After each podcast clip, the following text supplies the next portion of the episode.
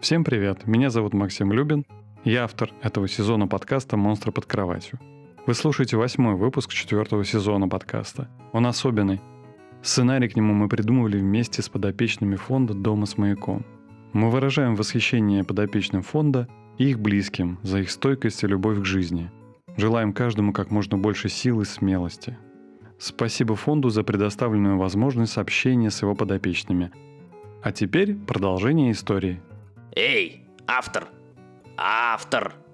Это моя реплика. Ты чего, автор, забыл? Привет, монстр. Это какая-то такая твоя реплика. А вот та самая. Это я тут рассказываю историю про Оливку, Арчи и их друзей. Ну рассказывай. Рассказывай. Думает, это так просто. Сбил меня с мысли. Я так возмущен, что даже забыл, что там было дальше. А... Вспомнил? Сейчас. Оливка вышла из автобуса. Не мешай. Какого еще автобуса? Она из Ростова уехала на поезде. Да, поезд до Новороссийска, а потом на автобусе. Погоди, сейчас вспомню. Поезд, автобус, ты давай шлепай по клавишам, мне под их стук легче вспоминается. Нет, придумал лучше. Ты печатай продолжение истории, а я подсмотрю как бы. На самом деле я и так помню, конечно. И подхвачу продолжение историй. Попробуем. После приключений в библиотеке в Ростове-на-Дону отправилась Оливка в Геленджик на поезде. Тсс, я же сказал печатать, а не говорить вслух. Ох уж мне эти сказочники.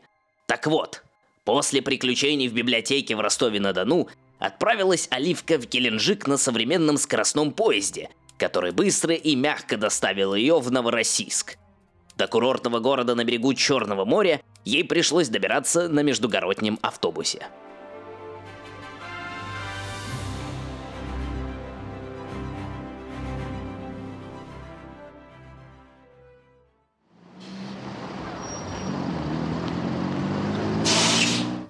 Из прохладного, комфортабельного салона шагнула Оливка на перрон автовокзала в объятия южного солнца.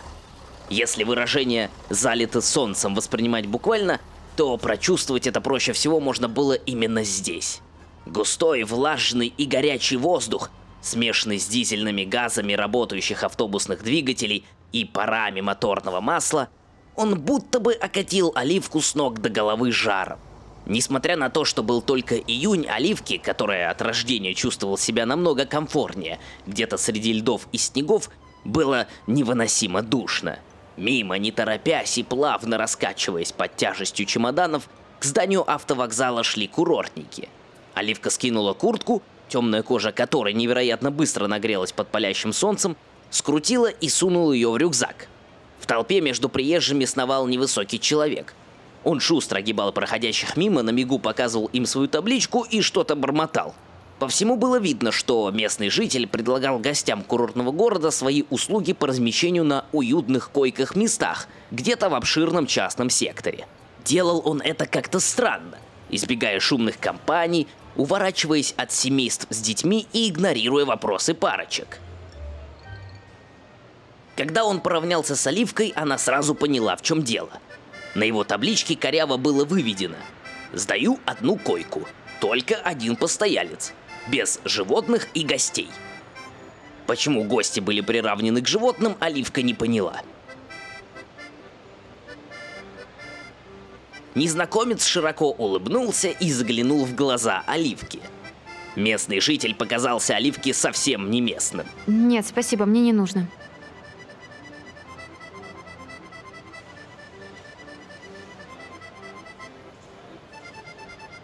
Я в городе проездом. Сегодня рассчитываю уехать.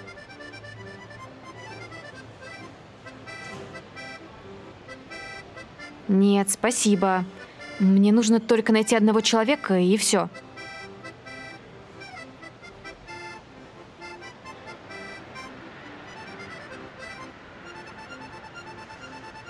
Спасибо за приглашение, но я надеюсь, что вечером я буду уже в дороге. Незнакомец развернулся и, потеряв к Оливке интерес, двинулся со своей табличкой сквозь толпу дальше. Оливка еще раз посмотрела на кусочек карты, полученный после приключений в библиотеке. Флажок с именем стража стоял где-то у границ парка. Эх, нужно было у этого проныра спросить, как пройти к парку. Она оглядела толпу, куда нырнул незнакомец, но высмотреть его не получилось. А когда прибывшие пассажиры прошли через здание автовокзала и покинули опустевшую стоянку автобусов, незнакомца уже не было. Оливке пришлось довериться маршруту в навигаторе. Она вспомнила, что случайно прихватила с собой солнечные очки с ярко-желтой оправой из портала в Волгоград-арене. Водрузила их на нос и бодро зашагала по раскаленному асфальту среди благоухающей приморской зелени курортного городка.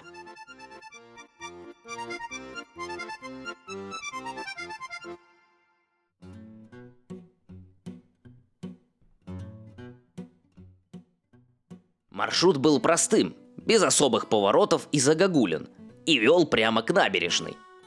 Улица Садовая, преимущественно засаженная соснами, вывела к морю. Потом, мимо памятника поэту Лермонтову, Оливка побрела между сквером и малоэтажной застройкой с ресторанчиками и магазинчиками на первом этаже. На одной из малопримечательных дверей она заметила знак стражей. Этим знаком обычно обозначали места, где находился их штаб. Знак был виден только посвященным. Если бы не дедушка, который был главным стражем, вряд ли бы она его заметила. Слева от двери висела табличка с надписью «Музей». Сделав несколько шагов к двери, Оливка прочитала полное название.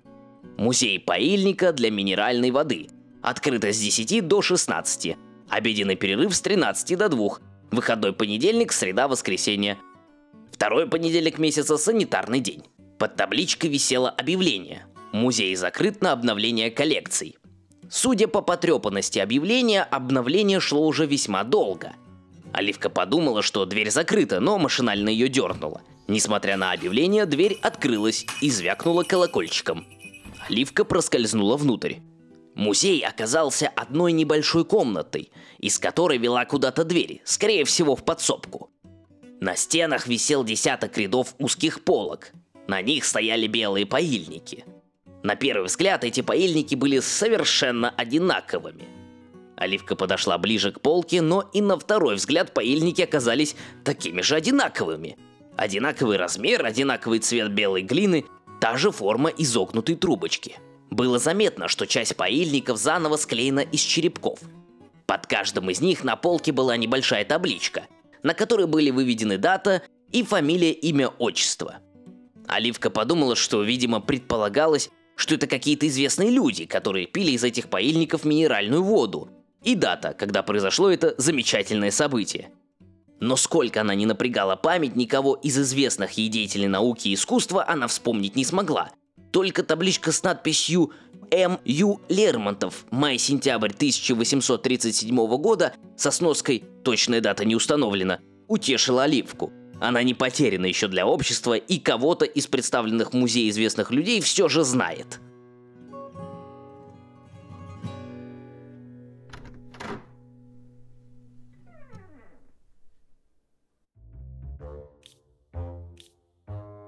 Тут из двери подсобного помещения вышел взъерошенный пухлый паренек, дожевывающий на ходу бутерброд с вареной колбасой. А, добро пожаловать в музей поильника для минеральной воды. У нас представлена самая богатая в мире коллекция поильников, использованных известными людьми. Ой, стоп, мы же закрыты. Девушка, как вы прошли? Мы закрыты на обновление коллекции. Выйдите, пожалуйста. А что это за музей такой странный? Ну, музей как музей. Вы что, музеев не видели? Таких точно нет. Здесь же все поильники одинаковые. Ну и что? Местный завод выпускает поильники для курорта минеральной воды уже 200 лет. Одинаковые. Я что-то не слышала, что в Геленджике есть лечебница с источниками минеральной воды. Все это вы можете узнать из лекции. Попрошу на выход. А где лекцию можно послушать? Здесь. Но мы закрыты на... Обновление экспозиции. Интересно, что вы собираетесь обновлять, если завод уже 200 лет делает одинаковые поильники? Узнайте, когда работа по обновлению экспозиции будет завершена. А сейчас попрошу на выход.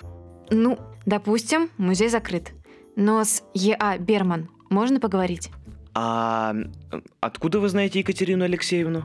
У нас не общий интерес к тайному и неизведанному. Постойте-ка. Парень взял с полки поильник и поднес его к лицу оливки. Поильник из белого вдруг стал синим. А, вы из северных кудесников? Что? Э, разрешите представиться. Арсений Никубов, практикант, будущий страж. Представлен к Екатерине Алексеевне помощником. Оливия, выпускница Петербургской школы волшебства. Тоже собираюсь поступать в стражи. Будущий коллеги, стало быть. Здорово. А что это за место? Это штаб стражи Новороссийского отделения. А почему музей? Чтобы никто не догадался. Ну, кроме своих. А кто заходит случайно, сразу уходит. А если нет, то я читаю лекцию про историю поильников. Народ начинает зевать и уходит. Я засекал. Быстрее всех один командировочный. Всего 7 секунд понадобилось. Дольше всех продержался парень. 7 минут 47 секунд. Но и потом оказалось, что он был в наушниках и вообще ничего не слушал. Обратил на меня внимание только потому, что у него плейлист закончился. И тут же сбежал. А поильники, я смотрю, не совсем обычные, как кажется на первый взгляд. Да, так и есть. Глина, из которой местный завод делает поильники, иногда проявляет свои необычные свойства. Если попадает в руки к волшебному существу, то меняет свой цвет, в зависимости от происхождения волшебства. Синий – цвет волшебников севера, желтый – колдунов юга, черный – некроманты, красный – вурдалаки и прочие кровососущие, а зеленый – это друиды, ну и так далее. На самом деле, редко бывает чистый оттенок. Один раз у пришельца из параллельного мира видел фиолетовый в крапинку. А у тебя какой цвет? Я потомок дождь бога, бога солнца. Мой цвет белый. А, вот почему в твоих руках цвет поильника не меняется. Если хорошо присмотреться, то заметно, что цвет глины не чисто белый. Поэтому едва заметно, но меняется. Надо же. А почему некоторые поильники битые? Потому что некоторые, у которых в руках пыльник менял цвет, пугались и роняли, вот они и разбивались. Приходилось склеивать. А где все же Берман? Она на задании. Поступила наводка, что прибыл маг, которого подозревают в исчезновениях людей. Ее уже сутки нет, не выходит на связь. Но это обычное дело, она часто пропадает на несколько дней. Я даже в шутку спросил ее однажды, не оборотень ли она, потому что пропадает как раз где-то во время полнолуния. Оливка достала кусочек карты и показала Арсению. Вот здесь, на карте, обозначено, что она где-то в парке, который недалеко отсюда. Это местный парк аттракционов. Там сейчас бродячий цирк Шапито обосновался, за парком экзотических животных. Пойдем искать твою начальницу. Она мне нужна по важному делу. Я не могу оставить штаб без присмотра. По инструкции не положено. М -м, тогда я сама. Хорошо, я буду здесь. На связи, если что. Ладно, тогда я пойду. Постой, вот, возьми. Сувенир от нашего музея. Арсений протянул Оливке белую каплю из глины на шнурке. На шее у Оливки сувенир стал ярко-синим. Спасибо. До встречи.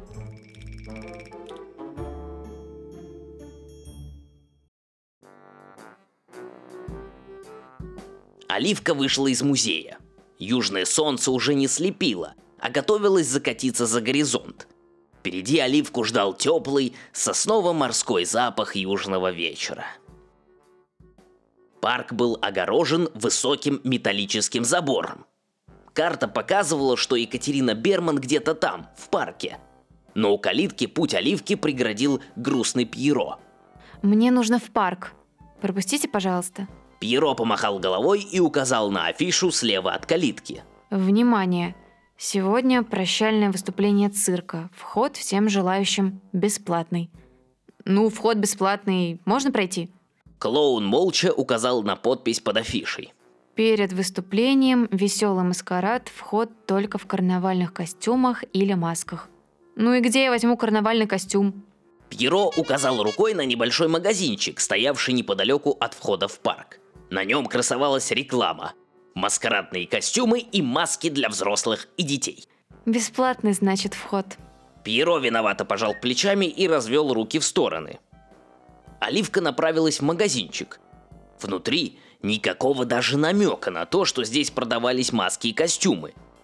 Стены были завешены надувными игрушками, ластами, водяными пистолетами, наборами для игры с песком, солнечными очками и прочими неотъемлемыми атрибутами пляжного отдыха. Из-под стойки послышалось копошение. Кто-то возился с товаром. А, простите, есть кто? Копошение прекратилось. Над стойкой появилась голова. Она показалась Оливке знакомой. Она вспомнила. Это был тот маленький человек, что бегал по парковке автовокзала, предлагая услуги размещения для одиноких людей.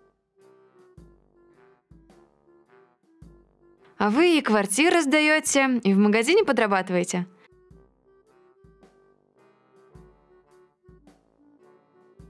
Допустим. А что-то я не вижу у вас масок или костюмов маскарадных. Мне очень нужно попасть в парк. Местный житель с неместным акцентом посмотрел на Оливку с прищуром.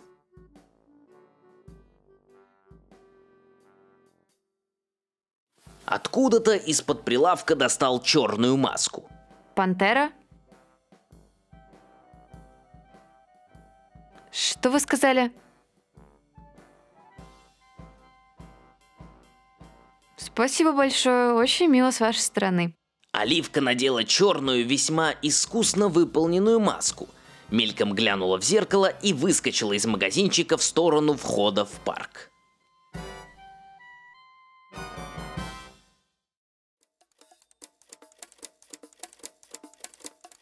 В парке было весело. Вспыхивали огни фейерверков, окрашивая разноцветным светом наступивший темный южный вечер. Вокруг оливки мелькали люди в масках и всевозможных маскарадных костюмах, некоторые из которых были сделаны своими руками. Парк был заполнен веселым праздником. Под светом яркого диска полной луны и очередного фонтана искр Оливка посмотрела на кусочек карты. Екатерина Берман была где-то совсем рядом. Оливка сориентировалась на местности и поняла, что страж должен быть в огороженном закутке парка, который был обозначен на входе вывеской «Зоопарк» – экзотические животные разных континентов. Оливка прошла мимо клеток с животными. Слева мирно жевала что-то панда. Рядом попугай скакал по клетке и будто бы все время хихикал. А за толстыми прутьями соседней клетки лежала темная меховая гора – Оливка подумала, что это, скорее всего, спал взрослый бурый медведь. В большом аквариуме сидел едва заметный хамелеон, мимикрирующий под цвет соломенной подстилки. Самое удивительное Оливка увидела в небольшом загончике, где по кругу бегал белый пони. У него был рог во лбу. Пони-единорог. Это что-то новенькое. Не то чтобы Оливка никогда не видела единорогов. В диких лесах на склонах Гималаев таких было, видимо, ну, скорее, невидимо, потому что они предпочитали скрываться. Но чтобы пони-единорог, это было впервые. Тут внимание Оливки привлекли две белки, которые бодро скакали по сучьям внутри клетки, перегоняя друг друга. Идет, идет, еще один посетитель. Это девочка. Смотри, какая у нее футболка с котиками. Я тоже такую хочу. Дура. Какая тебе футболка? Ты себя-то в зеркало видела? Сама дура, где ты тут зеркало видела? А вот тебя я отчетливо вижу. Сама какая-то серая, а морда у тебя крысиная. Сама ты крыса, а я белка. Это я белка, а ты не белка, а крыса какая-то. Ушей нет, расцветка странная. Я? Я африканская белка. Прочти вывеску сначала. Экзотика. А ты обыкновенная. Вон таких, как ты, на деревьях в лесу полно. Зато красивая. Орешки куда подевала? Спрятала. Зачем? Не знаю. Инстинкт, наверное. Какой еще инстинкт? Звериный. Тоже мне нашла зверь, ты же просто белка. Простите, Что? Она что-то сказала? Она с нами разговаривает? Оливка стояла у клетки с белками и обращалась к ним. Ей не пришлось применять заклинания, потому что, будучи внучкой Ивана Ивановича, она с раннего детства понимала язык животных. Дворовые друзья смеялись над ней, когда она еще совсем маленькая, по их мнению, делала вид, что разговаривает с дворовой собакой и бездомными котами. Потом папа объяснил ей, кто она на самом деле и почему не нужно показывать никому, что ты понимаешь животных. Но вокруг теперь никого, кроме животных, не было, и можно было спокойно говорить.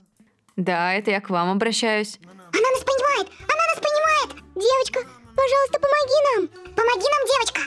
Чем помочь? Она нас понимает. Я первая это заметила.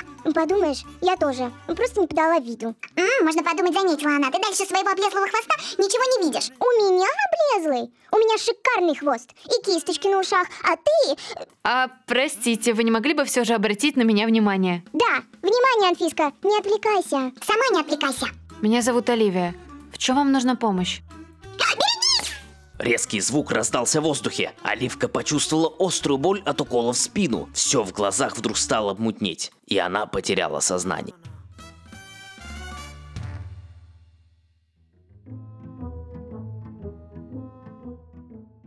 Она просыпается. Анфиска, отойди от решетки. А вдруг она питается белками? Чего вдруг? А вдруг звериный инстинкт проснется вместе с ней? Она два часа назад была человеком. Ага, была. Я тоже была. А теперь вот орешки по дыркам рассовываю. Оливка слышала сквозь сон болтовню белок. Она приоткрыла глаза. Все вокруг было немного расплывчатым, поблекшим, но намного светлее, будто наступили утренние сумерки. Хотелось пить. Девочка, ты меня слышишь? Оливия.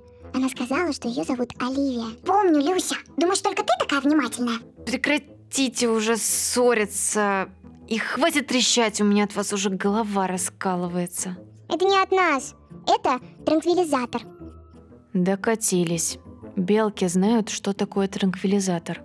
А чего бы нам это не знать? Что мы, глупее других? А она кто, кстати? Ягуар. Сама ты ягуар. Ягуары в пятнышко такие, а это черная вся. Ягуар девочка. Я в интернете видела. Да, в паблике каком-то про животных. Тут Оливка посмотрела на свои руки. Они были черные и покрыты шерстью. Это были не руки, а лапы с когтями. Что такое? Оливка стала вертеться, оглядывая свое тело. Оно было чужое, черное, покрытое шерстью и длинный черный хвост. Что это? Что со мной? Добро пожаловать в наш зверинец! Я не хочу!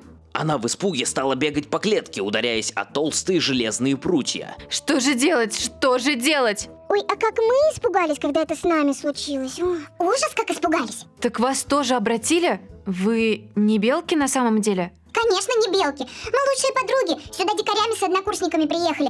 Наш лагерь на диком пляже, на другой стороне бухты. Вчера очнулись вот такими. После представления в цирке решили не идти сразу к лагерю, а погулять. На нас были маски, что раздавали на представление. А потом бац! И мы очнулись в клетке. Ох, как же было страшно.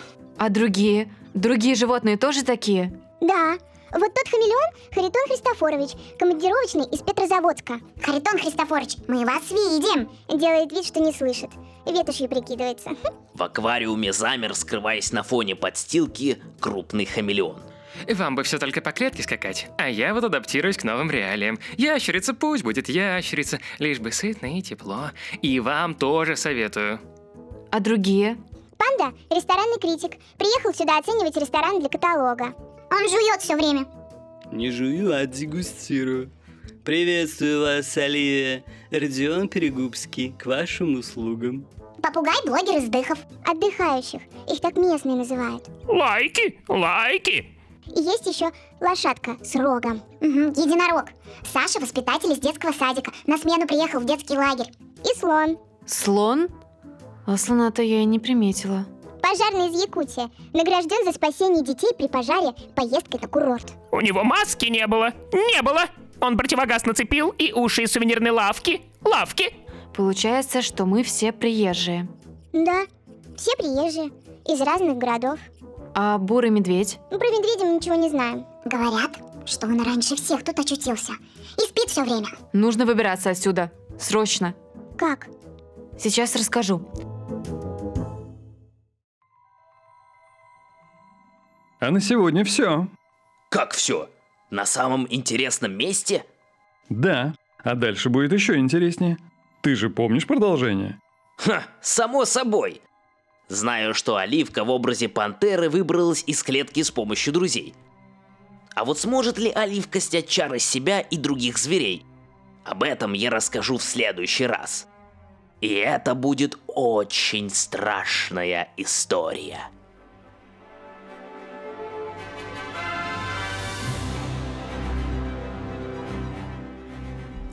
Привет, меня зовут Полина, и вы слушаете подкаст «Монстры под кроватью». Привет, я Влад, и я соавтор этого выпуска. Привет, меня зовут Маша, и я соавтор этого выпуска. Привет, меня зовут Даша, и я соавтор этого выпуска. Всем привет, меня зовут Пелагея Невзорова, я актриса, и в этой истории, в этом подкасте я озвучиваю девушку Анфису, которую злой колдун превратил в белку. Привет, меня зовут Кристина Кучеренко. Я актриса. В этом выпуске я озвучивала девушку Люсю, на которую наложили заклятие и превратили в белку. Привет, меня зовут Петя Натаров, я актер. В этом выпуске я озвучивал практиканта Арсения Никубова. Эту серию помогали придумывать подопечные фонда «Дом с маяком», который помогает детям и молодым взрослым. Фонд называется «Дом с маяком», потому что когда в семье неизлечимо болен ребенок, это похоже на шторм. Земля уходит из-под ног, и вокруг темнота. Маяк подает сигнал. На свете есть место, где помогут справиться с болью, где ценят каждый день и радуются ему. Мирия – новая пациентка дома с маяком. Еще до рождения врачи заподозрили у ребенка патологию развития желудочно-кишечного тракта. Мирия появилась на свет в Владивостоке, где ей сделали несколько операций, но стабилизировать состояние не удавалось. Из-за того, что кишечник девочки не усваивает питательные вещества из обычной пищи, она не набирала вес и плохо себя чувствовала. Свой первый день рождения Мирия встретила уже в столице, Специалисты московской больницы подобрали ей пероинтеральное питание, то есть такое, которое она может получать внутривенно. К капельнице со специальными растворами девочка подключена до 18 часов в сутки. За последнее время она заметно окрепла, научилась стоять и даже ходить в детской кроватке. Но вот сидеть она пока не может. Дом с маяком объявляет сбор для помощи Мирии. В описании подкаста вы найдете все нужные ссылки, там можно узнать историю подопечного фонда, прочитать еще больше о доме с маяком и найти самый удобный для вас способ помочь. Даже совсем маленькая сумма значит очень многое. Расскажите о подкасте друзьям в социальных сетях, чтобы эту историю услышали как можно больше людей. Вместе мы сможем сделать одно хорошее дело. Большое вам спасибо. Большое вам спасибо.